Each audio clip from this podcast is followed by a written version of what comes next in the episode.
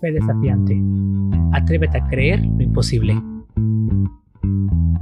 Bueno, mi nombre es Alessa Ingama Sandoval y él es eh, Fabián, Fabián López, López Pérez. Somos parte de una iglesia presbiteriana que está aquí en Irapuato, Guanajuato. Yo me confieso un presbiteriano rebelde porque hay cosas que con las cuales no comulgo al 100%, sin embargo amo mi iglesia y me gusta, me gusta y me gustaría saber más porque no confieso no saber todo de mi iglesia. Sin embargo, aquí mi amigo Fabián, él sí es uno de hueso colorado. está muy está muy enamorado de la doctrina de la gracia y en general. Así que pues el tema que tenemos ahorita está muy complicado porque está difícil. Así que, a ver, son los postulados reformados. Tenemos una creación teocéntrica, es decir, que toda esta creación está creada para Dios, no para el hombre. O sea, no es para que el hombre disfrute la creación, no es para que el hombre se divierta aquí, o sea, todo fue creado para la alabanza de Dios. Una de nuestras cinco solas, ¿cuál es? Sol y Deo Gloria. Entonces, hasta, punto uno. Punto dos, toda la creación, la creación está sustentada por Dios. No hay, la creación en sí misma no puede vivir. No tenemos la idea no, agnóstica de un Dios que crea el reloj, le da la cuerda y lo echa a andar y se aparta. Nosotros creemos que Dios sustenta la creación. Decreta todo en tiempo y espacio, ¿no? Sí, exactamente. Tenemos un Dios soberano, un Dios omnipresente. Entonces, no es un Dios lejano, es un Dios que está presente en su creación. tercera, tercera tercer postulado es tenemos un Dios que ama, no porque Él ame, sino porque Él es amor. Dios es amor. No, no es que Él dé amor, es que intrínseca, intrínsecamente Él en sí mismo es amor. Estos son los tres postulados. Me falta uno, pero se me está olvidando. Otra vez repito, es creación teocéntrica. Dios sostiene a su creación. Dios es amor. No podemos llamar este también este postulado. El hombre es parte de la creación o la corona de la creación. El, hombre, el hombre mismo. El hombre, el hombre. Es la corona de la creación. ¿Qué tiene el hombre diferente a las criaturas, a, las demás, a la demás creación? Que el hombre es el único que lleva la imagen de Dios en sí mismo, ¿no? Muy bien. Que puso la imagen de. Se llama la imago Dei. Eso lo hace diferente a la demás criatura. Y pues ese imago Dei nos permite ser diferentes completamente. Entonces, ahorita que, que la pereta murió, he estado pensando mucho, mucho analizando este tema. Mucho, muchísimo, muchísimo, muchísimo y vamos a aplicar los postulados a la creación. La creación está hecha para alabar a Dios, no para que el hombre la disfrute. Entonces, este, todas las criaturas, tanto lo vivo como lo no vivo, alaba al Creador. Por eso Jesús dice paz en la tormenta y los vientos y los mares lo obedecen. Por eso dice un cuerpo que está muerto, Talita Kumi. Y Talita, que es el nombre de, es, es muchacha en arameo o hebreo. Talita Kumi, que es del verbo lakum, que es levántate, no es que Jesús hablara en lenguas, que Jesús hablaba arameo como todo mundo. Talita Kumi es muchacha, levántate, arriba. Y el muerto obedece. Lázaro, sal y el muerto. ¿Te acuerdas de esa predicación que estamos? De la nada. Ándale, que dices. Ex nihilo, ¿no? O sea, de la, de la, nada él crea y el, de la nada él da vida. ¿Y cómo lo hace? Con su voz. Con su voz. Como dice Hebreo, ¿no? Génesis, que dice, y dijo Dios, sea. Sea la luz. Y fuera. Y dijo Dios, produzca la tierra. Y dijo Dios, y dijo Dios. Su y final, su palabra. Y finalmente esa palabra la que se encarna en este mundo. Que es, bueno, de acuerdo a la traducción, ok, que veamos. Y la palabra se hizo carne y habitó entre nosotros. En el principio era la palabra, o el verbo, o el logos, era con Dios, y se encarnó. Entonces, bueno, entonces la creación alaba al Señor. Ya no importa si está muerta o está viva, la creación alaba al Señor. El segundo es que tenemos un Dios presente en la creación. Un Dios no está ausente, no es un Dios este que no podamos que esté accesible por cuanto él se revela en su creación. En el caso de la creación, ¿cómo se ha revelado? Por ejemplo, el caso más famoso sería la burra de Balaam, mm. que la burra ve el ángel del Señor, lo ve. Y el ángel dice, ella me vio, la, la burra, la mula, ella me vio. Y tenemos la serpiente, que Dios la maldice a la serpiente. Y tenemos los cuervos que Dios manda alimentar a este Elías.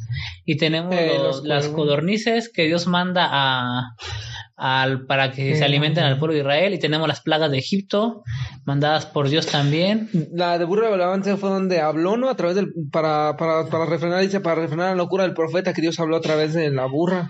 ¿Es una interpretación que Dios habló a través de la burra?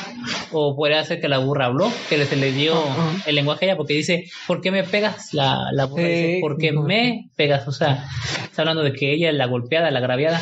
Pero sí podríamos decir que Dios este, le, le dio cierta habilidad o don para comunicarse, porque algo que tenemos los humanos, que no tienen los animales, es el lenguaje. Porque nosotros podemos comunicarnos con Dios de, a través del lenguaje, ¿no? Del español, del inglés, de todos. Y eso las criaturas no lo tienen. Las criaturas no se pueden comunicar a través del lenguaje. Entonces, bueno, ya. Dios es un Dios presente en su creación, no en el hombre. O sea, no, Dios no desciende a la tierra para que el hombre reciba y reciba, reciba a Dios. Dios, Dios desciende, por así llamarlo, en, entre paréntesis desciende porque Dios está siempre en todos lados. Dios es un Dios omnipresente. Dios está aquí porque Él quiere ser alabado por su creación. Y la creación entera, no solo el hombre. Entonces, ah, es el otro punto. Es el, ese es el... Ahorita hemos tocado cuatro. El primero es que Dios, Dios creó todo para Él. El segundo es que Dios está presente en su creación. El tercero es que Dios es amor. Que Dios es amor. Que todo lo que es amor. Y el cuarto, vamos a poner el que tú dijiste, el de que el hombre refleja la imagen de Dios, de. Entonces, el, de acuerdo al primero, todo es creado para Dios. Entonces la creación no está hecha para el hombre. Dios no desciende para el hombre. O sea, sí desciende para el hombre en el sentido de que nos salva. Pero al final de cuentas es para su, gloria, para su alabanza. Eh, la tercera, ¿cuál era? El Dios es amor. Eh, Dios en su naturaleza es amor. Lo que Él hace es lo hace en amor por cuanto Él es amor. Nosotros podemos amar porque Él nos amó. Y es, es un, hay que destacar también que es un amor perfecto porque es como, es todo su sus atributos, de ahí se tocan todos sus atributos y sus atributos son perfectos, cualquier atributo que podamos nombrar. Por ejemplo, su... Bueno, que iba a tocarlo, pero no porque luego entra mucho en controversia ese tema. No importa. Por ejemplo, hay muchos que separan los atributos de, por ejemplo, el atributo del amor con el de la soberanía o con su atributo de la ira y creen que la, la ira de Dios es como la ira del hombre, ¿no? Así no, es una ira perfecta, una ira santa, una ira que no es como, por ejemplo, cuando nosotros nos molestamos, que nuestra naturaleza está corrompida por el pecado. Ah, muy eh, bien. en ese sentido, igual nuestro amor, por ejemplo, el amor que nosotros tenemos hacia una persona, en todo caso, como es nuestra, nuestra naturaleza, puede ser motivado por no sé, por, por, ah, por, una condición, ¿no? Algo, el amor de Dios no es así, el amor de Dios es incondicional y perfecto en sí mismo. Vienes como el video que vimos de, de de, de, Bible Project, ¿te acuerdas, no? Donde está el sol, hace la analogía que, el, que Dios, ese amor de Dios es como el sol, como el sol. que en su justa medida nos, nos abraza, nos, nos calienta, nos da vida, pero si nos acercamos demasiado nos puede consumir. Entonces, bueno, Dios amor, todo lo que hace es con amor. Ahora, el amor de Dios no viene al hombre, o sea, no es, el hombre es objeto del amor de Dios, pero al final de cuentas Dios no hace todo para que el hombre sea amado. Tal vez en parte sí, para redención, pero no es que Dios necesite el amor del hombre. o sea, su naturaleza, su ser divino, no depende de que el hombre lo ame. O sea, Dios sigue siendo Dios, ya sea que, el, y que sea, sea amado por un hombre o no sea amado por ese hombre.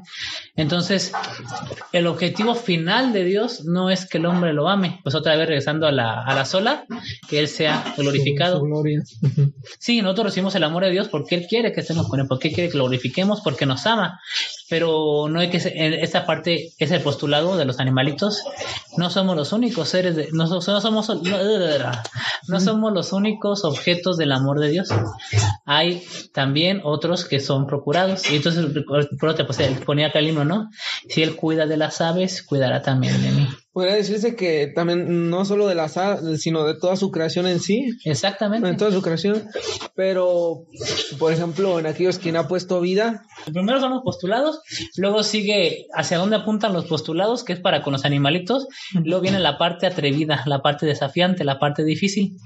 Ah, que estos podcasts son para fe desafiante, ¿te acuerdas que te comenté, no? Sí. Que es desafiar nuestra fe en muchos sentidos. Y en este caso se va a desafiar a través de dos pasajes bíblicos.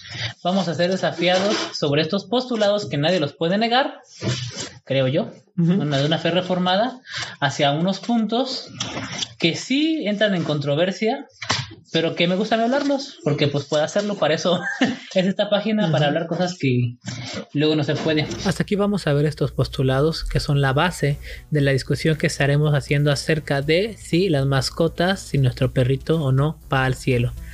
Como pueden ver, solamente se tocaron temas no controversiales, muy sencillos, muy simples, en el cual yo creo que todos podemos decir amén, amén, amén.